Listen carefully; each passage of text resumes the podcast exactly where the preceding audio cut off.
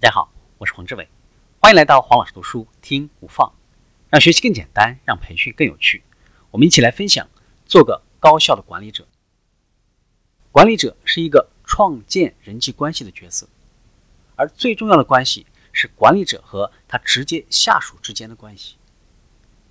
很多人因为在工作当中表现优异、学识渊博、对公司忠心耿耿而晋升到了管理层，但有的时候，尽管员工具备了才干、技术专长和经验，但是呢，他可能并没有准备好成为一名优秀的管理者。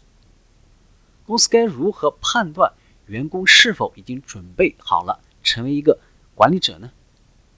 公司需要在判断的时候呢，进行性格评估。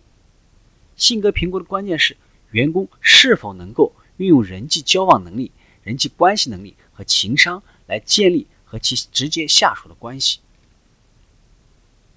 我们来看一些警告信号。第一个，高于平均的员工离职率。员工不会离开他们的工作，他们离开的是他们的管理者。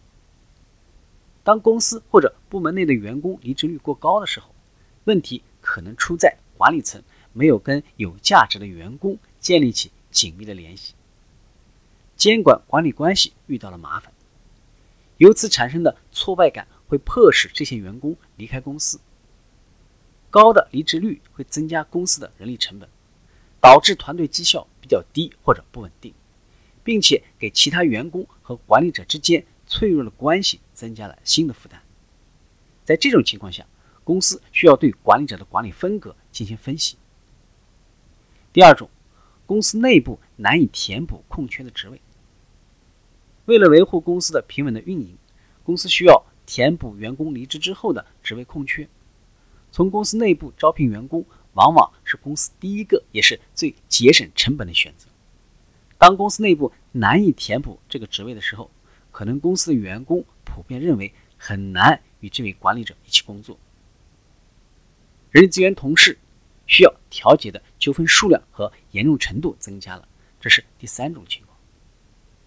当管理者缺乏高情商管理技能的时候，往往不能够有效的向员工传达他的决策，沟通不畅，可能使员工对决策感到不公平或者不公正，从而导致最终需要汇报给人力资源部门具体的纠纷情况。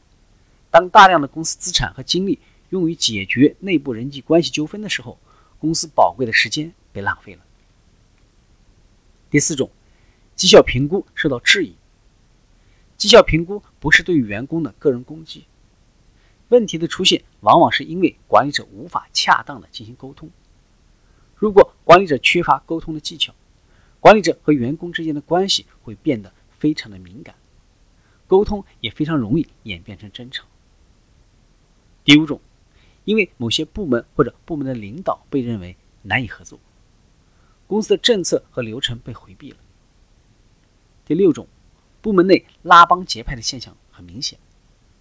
第七种，管理者和员工不交流，或者呢员工关系不好。第八种，当管理者失去理智，在公共场合争吵的时候，工作环境明显充满了冲突和恶意，变得极不稳定和不舒服。当公司存在普遍的管理问题的时候，公司需要选择。干预性的措施，通过准备工作理解、课堂学习、团队培训和个人额外的培训，对全公司的管理层进行培训。当严重的管理问题只存在于个别的管理者或者呢管理团队的时候，更集中和个性化的公司培训性干预，可能是最有针对性的解决方案。今天的分享就是这样，请关注黄老师读书，每周您都将收到我们推送的。黄老师读书的文字版本，只需五分钟，学习很简单。我们下期见。